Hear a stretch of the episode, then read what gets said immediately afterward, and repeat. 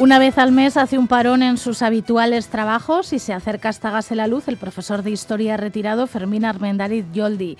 Ya inmerso en un tiempo donde el tiempo laboral no marca la vida, con más reflexión y atención sigue investigando e interesándose por la historia. Y hoy queremos hablar con él sobre las relaciones que existen y que han existido entre el alumnado y el profesorado a lo largo de la historia. Fermín Armendariz Yoldi, Kaixo Gunón. Egunon, baita zuri ere goizalde mitxika, zer modu zaude? Bani oso ondo, zu zer modu zaude? Ba, ebentxe, e, bueno, otzari aurre egiten, zestagizu josu ziruñan, fresko dago, eh, giroa. Pentsatzen dut, fresko eta zuri? Eta oraindik ez, oraindik ez, e, freski biri jaundia, kalean, bakizu. Bueno, ¿tú cómo te has llevado con el alumnado? Con el alumnado, jo, pues yo, yo diría que, que bien, no sé, pues habría que preguntarle a la chavalería igual, pero me da un poco de lacha decir, pero yo diría que bien. En términos generales, la gente joven pues es maja, ¿no? Por, por definición. Y sobre todo en grupos pequeños ya se les ve que son majos. Son... Ah, en grupo grande eso es otro cantar, pues, porque según cuál sea su dinámica, en una clase grande, pues igual hay, según las edades también, igual mandan más las hormonas o qué sé yo, ¿no? Los chavales en general, y me imagino que pasará en todas las profesiones, eh, pero en la escuela sobre todo nos, nos miden a los profesores. Y bueno, pues entonces allá la clase hace pues todo lo que puede. Es difícil, es difícil manejar una clase y los que saben dicen que hay que empezar serio y, y duro y un poquito estricto y luego pues conforme va pasando el curso pues ir aflojando. Pues eso es la teoría, claro. Porque yo creo que duro no he sido nunca.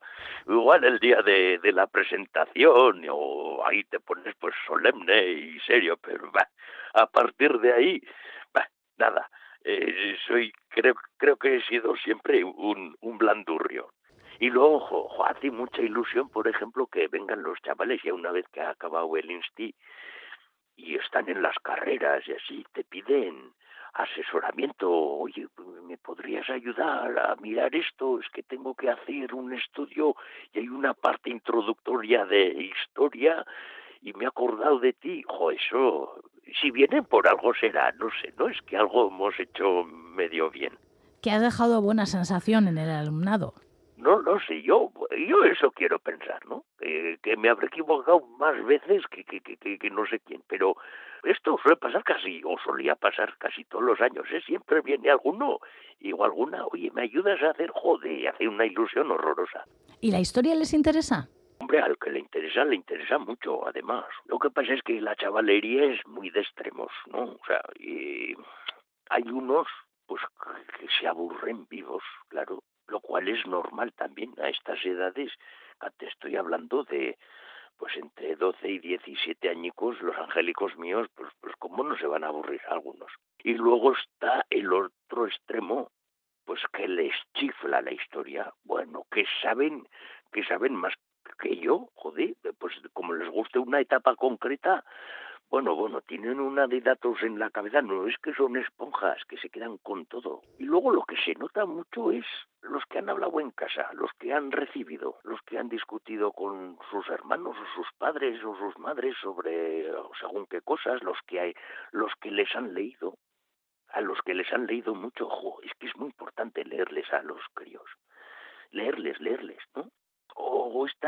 familias que ven una película juntos y luego están a la hora de la cena venga a hablar de la película, por ejemplo, o, o desde críos que juegan a lo que han visto en la película. A esos críos se les nota muchísimo, por ejemplo. No es que están llenos de curiosidad y esa curiosidad y es como un fuego que hay que ir alimentando. ¿Y tú a lo largo del tiempo has tenido que cambiar las estrategias para que se interesaran por la historia? Sí, sí, yo creo que hay que ir cambiando, claro, porque es que hay que incorporar nuevas cosas o lo, lo que les gusta, lo que, por ejemplo, una cosa que se puede hacer es, eh, votar con los chavales, coger el temario y decir, a ver, esto eh, tenemos que dar de este siglo a este otro. ¿Qué nos interesa?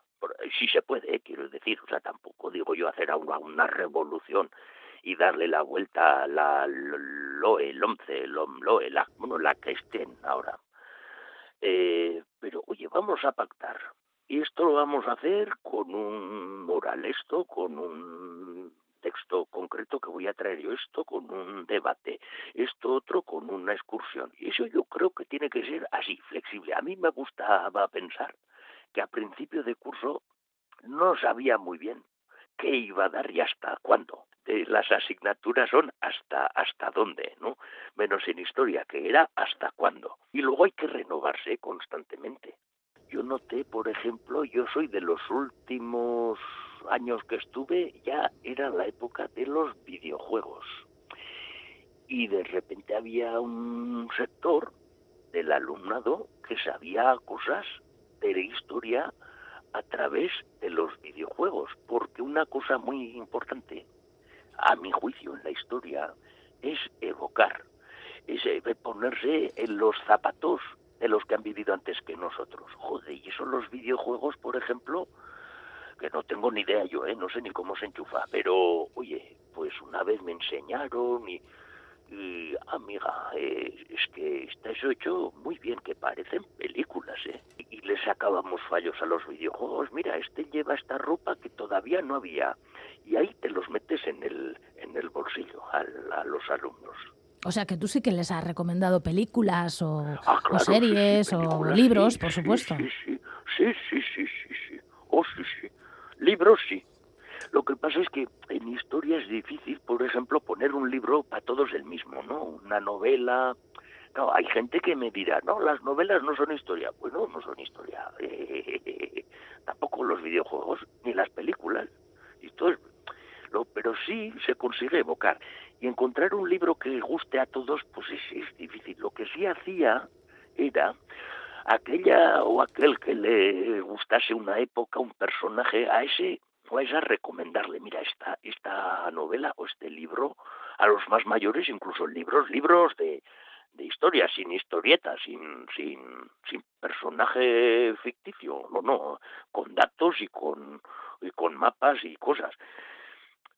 Y entonces lo que hacía yo era llevar pedacicos de historia, llevar monedas antiguas, llevar eh, pues un, yo tenía sigo teniendo por ahí anda era un, un facsimil de, de la enciclopedia la, buena la primera la de 1755 creo que es la de D'Alembert y, y Diderot pues yo tenía un facsimil por sus ilustraciones y o por ejemplo llevarles un bando un bando de guerra de no sé qué guerra o o algún programa de fiestas de, de San Fermines del siglo XIX que también tengo en casa, cosas así, ¿no? Que les conectase, eso sí he hecho muchas veces. Y luego, la de veces que he dejado libros para el verano, oye, pues lete esto, lete esto, otro, que ya los he visto, claro. Esos no me han devuelto. Pero oye, bien, bien invertidos están. Y luego películas, Jesús, sí, sí, pues yo que sepa, la revolución industrial, Además, si te compinchas con, con la de filosofía, por ejemplo, mientras están dando pues Marx y las alienaciones, y les poníamos esta, sí, de Charles Chaplin, tiempos modernos. Y eso, eso tiene un éxito terrible siempre. Hay que llevar libros y hay que ver películas. Estoy muy de acuerdo con eso. Oye, y esta es la pregunta del millón que hay que hacerle siempre a un profesor, sobre todo si se ha retirado. ¿Es un mito o es verdad que no tienes alumnos y alumnas preferidas y preferidos? Mira, yo sí, sí, sí. Bueno, bueno, bueno, bueno. Eso, lo de los preferidos, es, vamos a decir elegantemente, bidireccional. ¿El alumno tiene profesores preferidos? Claro que tiene. Pues los profesores también. Ahí va, no, sin tener. Lo que pasa es que mm, esta palabra tan fea que se ha usado siempre, lo de la pelota, la pelota la puedes provocar un poco. Yo al final, y esto, esto no me va a creer nadie, pero al final del curso les tengo pelota a todos. No es que has estado un curso con ellos y con ellas y que además les has visto reír y sufrir y cabrearse entre ellos y les has echado un cable cuando has podido, pues al final yo no sé, igual en vez de pelota se le puede llamar eh, síndrome de Estocolmo, pero al final sí, sí, y luego hay gente pues que es incondicional. Esa clase con ese, esas chavalas y esos chavales en concreto que suelen ser, voy a poner por caso, pues siete o doce, que están a todas, que están atentos, que están deseando ayudar, que preguntas y contestan, que cuentas medio chiste y se ríen. Joder, pues eso, eso es media vida. Sí, sí, ¿Y no, sin haber pelota. ¿Y, ¿Y alguno de ellos ha estudiado historia? Pues mire, eso está mal que lo diga, pero te puedes creer que todos los años, en todas las generaciones, siempre ha habido pues alguna salada, no sé, algún algún romántico de la historia que, que ha empezado a estudiar eh, historia en la universidad. Y eso hace una ilusión terrible. Igual no tiene nada que ver, pero piensas, a ver si voy a tener un poquito de culpa yo aquí. Yo creo, además, ahora con lo de la historia, fíjate, hay un poco de, de boom, vamos a decir, ¿no? Fíjate con lo de Irulegui mismo, que acaba de pasar aquí, que estamos todos emocionados con la mano la mano de Irulegui y todo lo que hay, claro. Tú sabes lo que van a encontrar ahí al cabo del tiempo, que han encontrado dos casas y es todo un poblado, ¿eh? Porque yo estoy convencido que este, este siglo, me cago en la mar, que igual no es bueno unas cosas, pero va a ser muy bueno, va a ser el siglo de la arqueología. Yo ahora, si tuviera 18 años, me cago en la mar, estudiaría arqueología como, como loco, fíjate. Bueno, pues hoy hemos acabado la entrevista. Mi cago, se me ha pasado. Sí. Ya. Fermín Armendaritz Joldi, eskerrik asko benetan. Eskerrik asko zuri goizalde, maja.